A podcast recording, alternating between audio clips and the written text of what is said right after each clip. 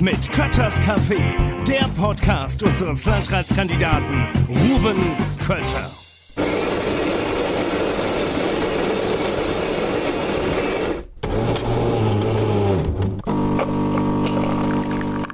Hallo und herzlich willkommen zu Kötters Café. Und ähm, zu meinem ersten Café habe ich mir jemanden eingeladen, der die Wetterau ganz hervorragend kennt und die Wetterau in Berlin vertritt, nämlich unsere Bundestagsabgeordnete Nathalie Pavlik.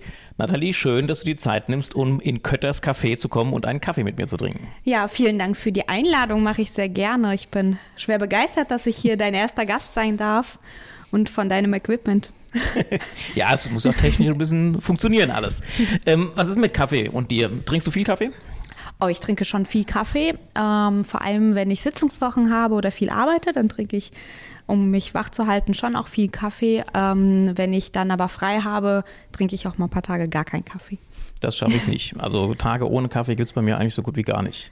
Habe ich mir nee. angewöhnt, ja. damit er quasi wirkt, wenn du den dann trinkst. Okay, werde ich mal ausprobieren. Jetzt haben wir uns hier heute getroffen. Äh, Kötters Café ist heute in Bad Sodensalmünster. Wir haben nämlich äh, Klausurtagung der Kreistagsfraktion und haben uns hier jetzt mal kurz zur Seite gesetzt zu einer Tasse Kaffee. Ähm, wie ist denn, du bist jetzt im Kreistag mit drin, vertrittst im Bundestag die Wetterau. Passt das zusammen? Gibt es da Probleme oder wie funktioniert denn das aus deiner Sicht? Ähm, es passt sehr, sehr gut zusammen. Ähm, ich bin ja quasi in der Kommunalpolitik groß geworden. Also mit 18 im Bad Nauheim Stadtparlament gewählt worden, jetzt auch schon eine ganze Weile im Kreistag. Und mir ist das tatsächlich sehr wichtig, die kommunale Anbindung zu haben in Berlin, ähm, weil es unglaublich wichtig ist zu wissen, wie sich Gesetze, die wir auch in Berlin machen, ähm, vor Ort auswirken und ähm, welche Hürden es gibt, auch in der Umsetzung vor Ort ähm, und was so ja die Herausforderungen der Menschen hier vor Ort sind. Und ich ähm, finde schon, dass da der Kreistag und auch meine Mitgliedschaft im Kreistag ähm, ja sehr, sehr gut dafür ist, um, um einfach zu wissen, was hier los ist. Und solange ich die Zeit dafür habe, weil es ist natürlich auch zusätzlicher Aufwand, ähm, aber solange ich die Zeit dafür habe, möchte ich das auch gerne weitermachen, weil ich ähm, ja, das wirklich sehr, sehr gerne tue und da die Anbindung habe, ja. Super. Was gefällt dir an Berlin besonders gut?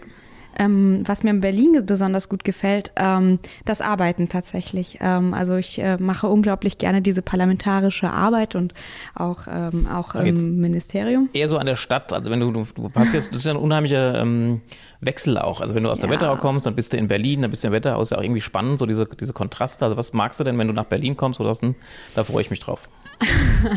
ich sehe tatsächlich gar nicht so viel von der Stadt, aber ich mag das kulinarische Angebot sehr gerne. Currywurst. Äh, eher weniger, mehr so Falafel und sowas. Okay. Gut, ja. ja, ja. Es also gibt so einen mega guten Döner, glaube ich, der den, der, der Gemüsedöner, genau, ja, eine ja, ewige Schlange immer davor. Ja, ja, da Hast war, du auch schon gegessen? ja, habe ich auch schon gegessen, mehrfach. Ähm, Liebe ich auch gerne, ja. Sehr gut. Genau. Und wenn du dann zurückkommst in die Wetterau, was gefällt dir hier? Also, nee, andersrum gefragt. Was ist denn dein Lieblingsort in der Wetterau? Äh, mein Lieblingsort in der Wetterau ich mag ähm, die Friedberger Burg, den Burggarten sehr gerne mhm. und ich äh, natürlich den Johannesberg im Bad Nauheim. Sehr, ähm, also da habe ich äh, einfach viele Verbindungen zu, aber eigentlich liebe ich ja der Wettau, dass meine ganzen Freunde, meine Familie äh, hier leben und das ist, du kommst nach Hause. Und das ist schon ein anderes Gefühl, als nach Berlin zu kommen. Die Wetter aus unserer Heimat, so sehe ich genau, das auch, genau. genau. Das ist immer das Gefühl, wenn man zurückkommt dann. Ja. Ähm, Jetzt hier zur, äh, zur Klausurtagung vielleicht ganz kurz. Wir ähm, sind jetzt drei Tage hier, verarbeiten unwahrscheinlich viele Themen, was wir in der nächsten Zeit noch machen wollen. Ein Thema, was uns heute sehr beschäftigt hat, ist das Thema ähm, Unterbringung von geflüchteten Personen im Wetteraukreis oder insgesamt. Ist ja ein Thema, was für die Kommunen auch eine große Herausforderung darstellt. Gleichzeitig natürlich für uns auch enorm wichtig, dass wir sagen, jeder, der hierher kommt, der geflüchtet ist, der aus Angst, aus Not hierher kommt, muss vernünftig untergebracht werden. Wie ist denn in, bei dem ganz konkreten Thema so für dich die, die Erfahrung? Hilft dir, dass du in Berlin weißt, was hier los ist und umgekehrt kannst du die, die Probleme, die wir hier haben, auch dann mitnehmen nach Berlin, da spiegeln, da vielleicht auch was beeinflussen?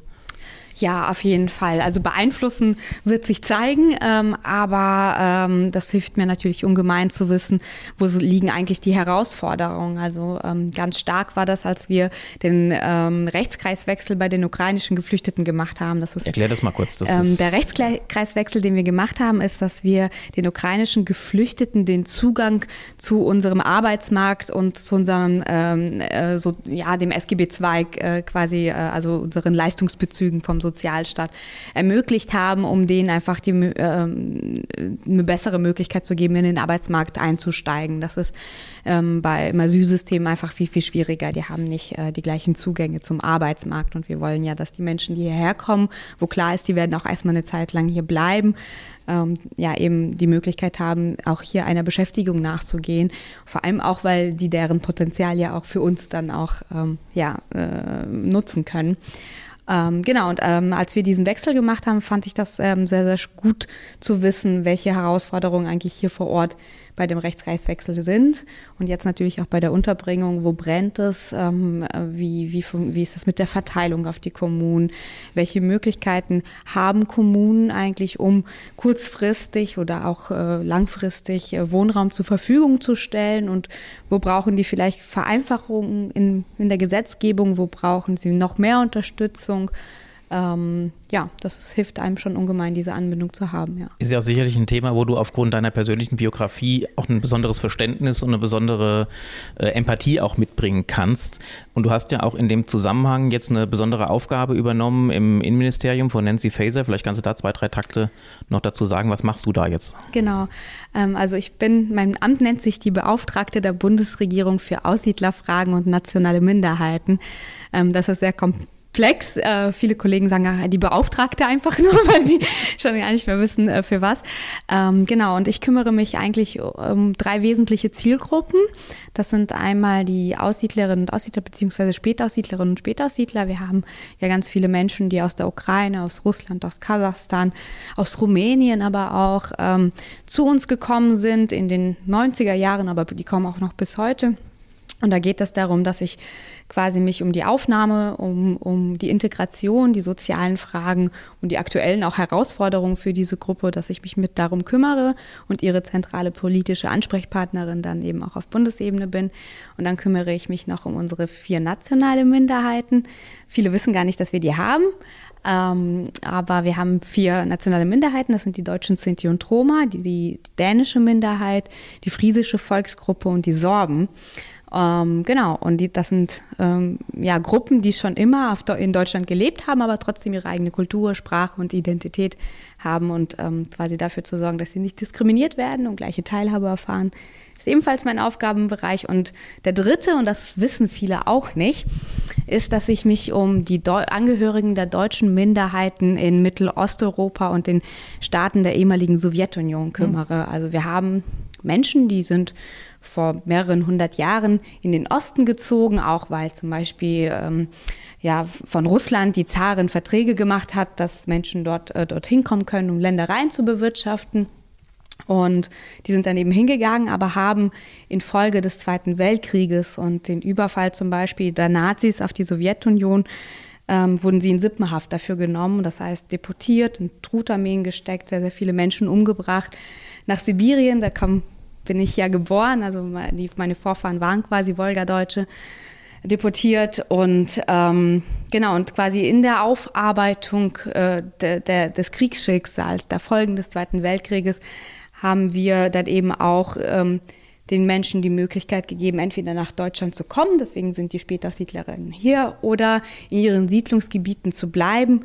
Und ähm, wir und haben dann quasi auch Projekte, in denen wir ähm, diesen Angehörigen der deutschen Minderheiten die Möglichkeit geben, ja, gesellschaftlich zu partizipieren, aber auch ihre deutsche Kultur, Sprache und so weiter leben zu können. Und ähm, genau, da hatte ich jetzt meine erste Regierungskommission in Kirgisistan zum Beispiel.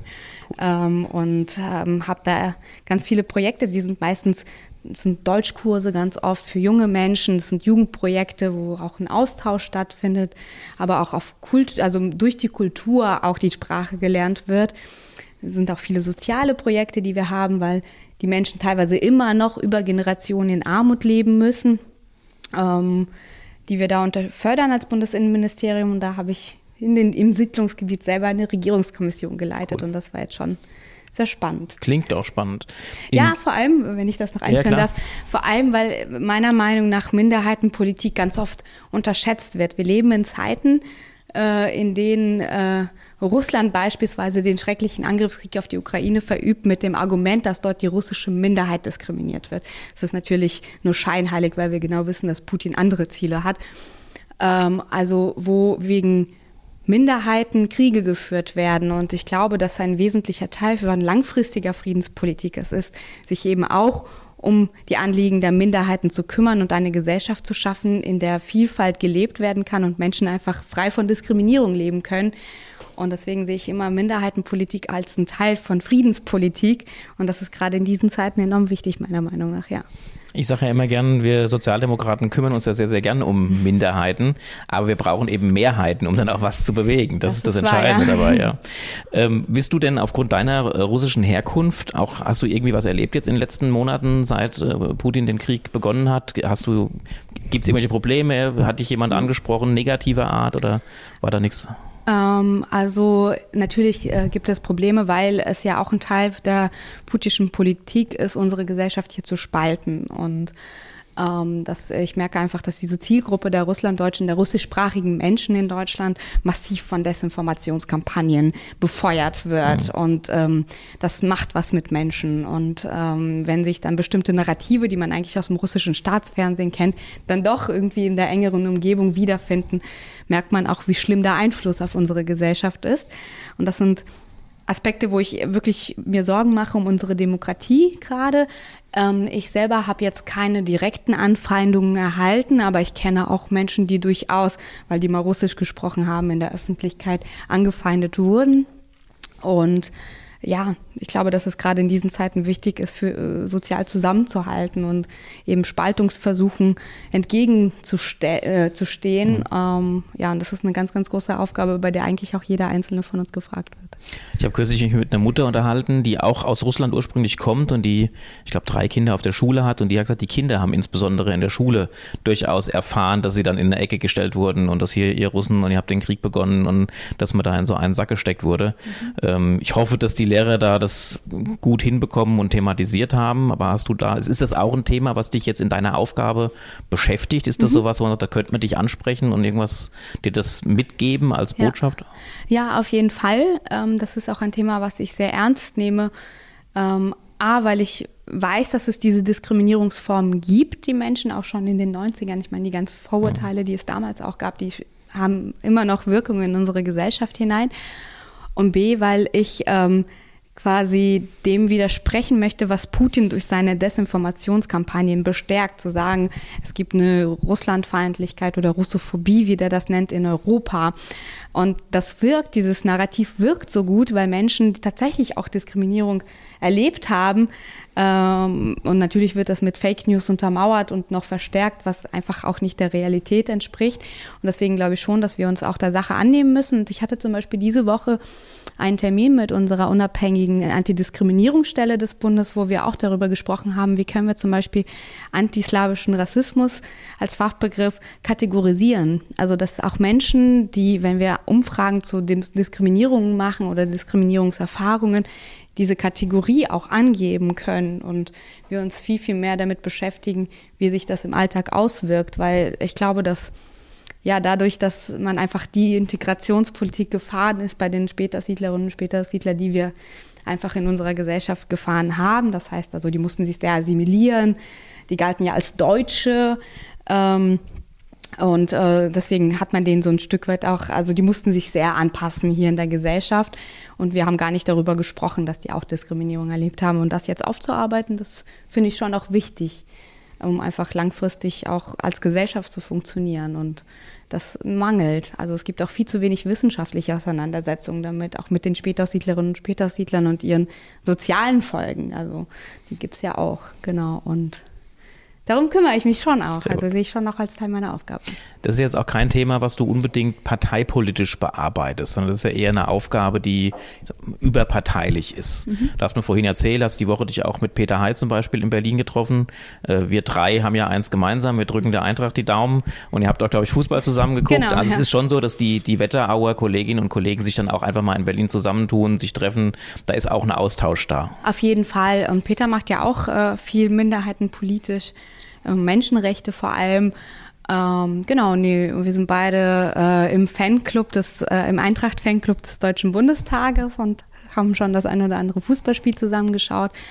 Äh, und ja, wir, wir tauschen uns auch viel aus. Also der macht ja auch hier vor Ort Termine, ich mache sie auch. Wir tauschen uns dann aus, was ist hier los und wie können wir das bundespolitisch unterstützen. Sehr gut, finde ich gut. Weil ich denke, gerade wenn man irgendwo unterwegs ist und was gemeinsam erreichen will, egal ob das so ein überparteiliches Thema ist oder eben auch was für die Heimatregion, dann ähm, sollte man auch über Parteigrenzen immer gut zusammenarbeiten können innerhalb gewisser Rahmen. Es gibt Grenzen, da wollen wir nicht zusammenarbeiten, aber. Ja, da haben wir auch einfach Rahmen. unterschiedliche Ansichten, glaube ja, ich, in manchen Bereichen. Ja, ja, aber ich denke, der Peter ist schon jemand, mit dem kann man auch durchaus arbeiten. Die ja, Erfahrung habe ich auch gemacht. Also total. fand ich auch im Kreistag durchaus schon an der einen oder anderen Stelle durchaus konstruktiv. Hat mir durchaus gefallen. Fand ich auch. Ähm, Nochmal zurück nach Bad Nauheim. Mhm. Äh, wenn ich, also ich bin ja auch in Bad Nauheim auf die Schule gegangen, war auf der Ernst-Ludwig-Schule da, habe auch viel meiner Freizeit da verbracht, war aber jetzt auch zugegebenermaßen eine Zeit lang freizeitmäßig nicht mehr da. Wenn ich mal wieder hinkomme, wo muss ich hin? Oh, in meinem Büro. Ja, das solltest du sehen. Ich habe ein neues Wahlkreisbüro, genau. Wo ist denn dein ähm, Büro in Bad? Äh, in den Kolonnaden 1. Das okay. ist quasi direkt im Zentrum. Das ist jetzt neu. Ich bin quasi umgezogen jetzt. Das ähm, ist, bei, ist das, das wo das Parkhaus ist? Oder? Genau, genau, ja. genau. Direkt in den Kolonnaden. Ähm, es ist sehr schön, sehr schöner Bau. Hat ähm, der Bad Nauheim Wohnungsbaugesellschaft. Da bin ich jetzt quasi Mieterin. Ähm, genau, also da also solltest du auf jeden Fall vorbei. vorbei. Genau, Jawohl. wir machen auch noch eine Einweihungsfeier. Äh, da laden wir auch nochmal offen ein. Genau, mein Wahlkreisbüro. Ansonsten ähm, ja, haben wir schon auch viele schöne Cafés. Und ich habe zum Beispiel selber früher äh, im Movida gekellnert. Das ist so eine spanische Tapas-Bar, mhm. die ich empfehlen kann. Und ansonsten viele Kneipen. Ähm, ich war früher immer in der Taste, die gibt es aber nicht mehr. Die war in der Hauptstraße. Ja, die Taste ja, gibt es nicht, nicht, mehr. Ich glaube, der Wirt macht jetzt das Parkhaus oben in der Parkstraße, aber da habe ich viel Zeit verbracht. Ja. Wo ich auch gern hingehe, sind die Cafés. Ähm, Darf, darf ich eigentlich so einen Podcast Schleichwerbung machen? Ist das Schleichwerbung, wenn ich Kaffees nenne? Keine Ahnung. Ich mache es einfach. Mach ins. Fono gehe ich gerne und ja. ins Fellini gehe ich gerne. Das sind so Dinge, da kann man schön hingehen. Und zwischen den beiden ist auch ein spannender Platz. Ähm, ein ehemaliger Schulkollege von mir hat ja das Kino wiederbelebt in Bad ja, Nauheim. Warst du schon drin? Ja, ich war leider noch nicht drin. Ich wollte unbedingt den Elvis-Film sehen, aber ja. leider hat das von, von meiner Arbeit her nicht funktioniert, dass ich Zeit gefunden habe, hinzugehen. Aber ich habe so viel Tolle schon gehört. Das soll ja richtig toll sein. Wir haben einfach wieder ein Kino in Bad Nauheim. Wie so geil ist das denn? Ja, also. Also ich bin totaler Fan von diesen kleinen alten Kinos. Ja, ich war ich früher auch. schon immer gerne im Bad Nauheimer Kino. Total ja. schönes Ding. Und der Giovanni muss das auch wirklich toll jetzt wieder hergerichtet haben, auch mit einem spannenden Konzept. Also ich glaube, das mhm. ist echt wieder. Und das natürlich auch mitten in Corona gemacht. Also auch das mutig zu sagen, ich in, in so einer Zeit packe ich so ein Projekt an, fand ich stark. Also habe mich sehr gefreut. Ja. ja. Ja, ich mich auch. Also das ist wirklich ganz toll, dass wir das wieder haben. Ja. Sehr gut. Ist auch sehr wichtig. Also ich finde Kinokultur, die muss man ja, wir haben in Friedberg auch kein Kino mehr. Ähm, von daher haben wir, hätten wir jetzt in Friedberg und Nauheim keins. Mhm. Gut, dass Dafür wir da wieder in Nidda natürlich. Das stimmt, ist auch ein tolles Kino, fahren viele Leute hin. Ja. Aber ist halt auch ein bisschen Kontrast. Nidda mhm. ist ja eher so das modernere, aber auch mhm. toll von den Seelen, von der Ausstattung her und ja.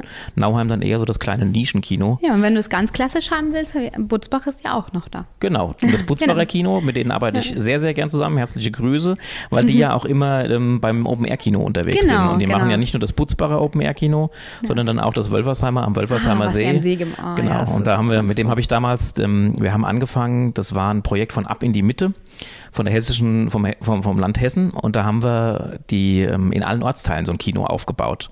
War aber ein Riesenaufwand, weil du eine Leinwand aufbauen musstest, mhm. das Zeug alles hin für einen Film und dann irgendwann sind wir runter an den See und seitdem ist das dann da mit einer festen Veranstaltungswoche und mittlerweile ist es ja noch viel größer geworden mit einer tollen ja. Kulturveranstaltung ähm, und da ist das, das Putzbarer Kinoteam, ist, die, die sind super, mit denen kann man ja. gut zusammenarbeiten. Ich finde es auch grandios, was in Wölfersheim am See, wie das entwickelt wurde. Also es ist einzigartig, also ganz, ganz toll. Ja, hat auch ein Lob nach Wölfersheim. Ja, das, das gebe ich gerne weiter. Ich habe dann kurz einen Draht hin.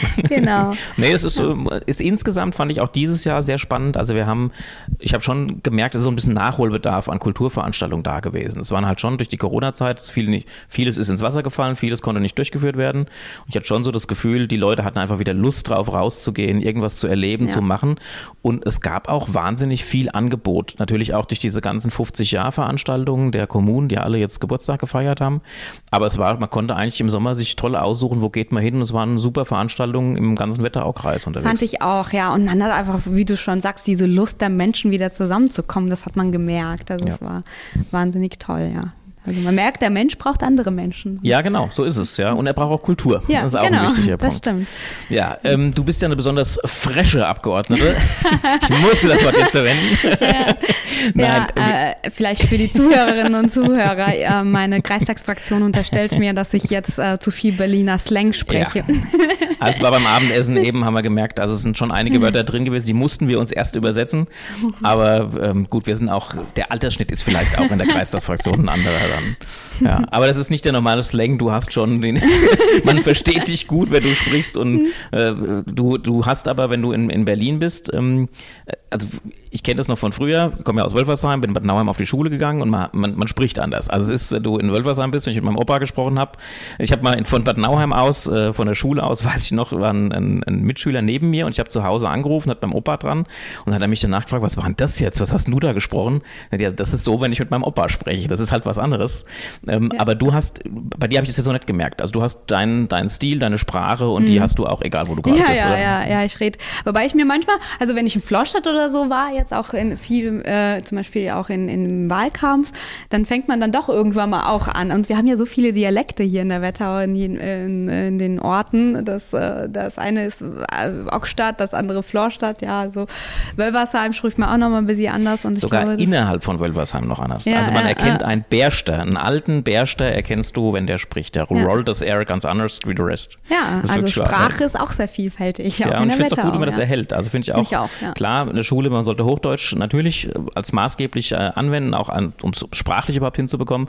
Aber ich finde schon, man soll auch hören, wo man herkommt. Ich finde, das ist, äh, muss man sich nicht für schämen. Die Bayern schämen sich nicht dafür ja. und da brauchen wir uns, glaube ich, auch nicht dafür genau, zu schämen. Genau, genau. Es ist ja auch eigentlich eine coole Kompetenz hier, so Sprachenvielfalt. Das ist ja eigentlich in so einer modernen Gesellschaft, finde ich, finde ich das was Schönes. Das muss man nicht verstecken. Nein, und ich glaube auch gerade bei uns im Wetteraukreis, also ich empfinde es zumindest momentan so, dass auch gerade bei der jüngeren Generation wieder so ein bisschen Wetteraukreis Selbstbewusstsein rüberkommt. Also ja. äh, man sieht ja ganz viele, die jetzt mit den Pullis beispielsweise von After Eierbagger rumlaufen oder mit Wie anderen. Du grade, ja, das, hat ist, übrigens einen an. das weiß nein, das war jetzt nicht gemeint, da war keine Anspielung drauf. Aber ich, ich meine, auch einen, ja. aber das sieht man viel. Ich finde, das siehst du total oft mittlerweile. Ähm, bei den Veranstaltungen von denen sowieso, aber ja. auch ansonsten ansonsten, also die Leute tragen schon auch mit Stolz nach draußen hier, ich komme aus dem Wetteraukreis. Ja, und das ist toll, wenn man sich überlegt, also wir haben ja auch historische Entwicklungen durchgemacht und wir haben, ich bin zum Beispiel auch, äh, auch zuständig für äh, die Friesen, ähm, die ja Plattdeutsch unter anderem gesprochen haben, was in der, äh, in manchen Zeiten, auch vor allem in der Nachkriegszeit, während der Nazi-Zeit natürlich verboten war, aber vor allem auch danach quasi als so die Sprache der armen Leute, der Landbevölkerung mhm. und so niedrig erniedrigt wurde. Und deswegen finde ich das total toll, dass wir so, so, jawohl, wir kommen aus der Wetterau, wir sind stolz drauf und das ist cool und ist auch in Ordnung und schön, weil wir vielfältige Regionen haben und wieso sollte man das nicht auch leben? Also ist doch toll. Sehe ich genauso. Klasse. Liebe Nathalie, mein Kaffee ist all. Was macht deiner? Ich habe noch ein bisschen was. Gut, aber ich würde trotzdem sagen, wir machen Feierabend für heute. Ja. Ich hatte mir so vorgenommen, etwa 20 Minuten immer zu machen. Ich finde das mhm. eine schöne Länge, die kann man morgens hören. Und äh, ich freue mich sehr, dass du bereit warst, beim ersten Mal mitzumachen. Vielen, vielen Dank nochmal und ich wünsche dir weiterhin viel Spaß, wenn du in Berlin bist. Aber natürlich noch viel mehr Spaß, wenn du dann zurück in die Heimat, in den Wetteraukreis kommst. Und ich freue mich darauf, weiterhin gut mit dir zusammenarbeiten zu können. Ja, Danke, dass du da gleichfalls. warst. Gleichfalls, das war mir eine Freude. Bis zum nächsten Mal. Mach's gut, tschüss. Das war Kötters Café, der Podcast unseres Landratskandidaten Ruben Kötter.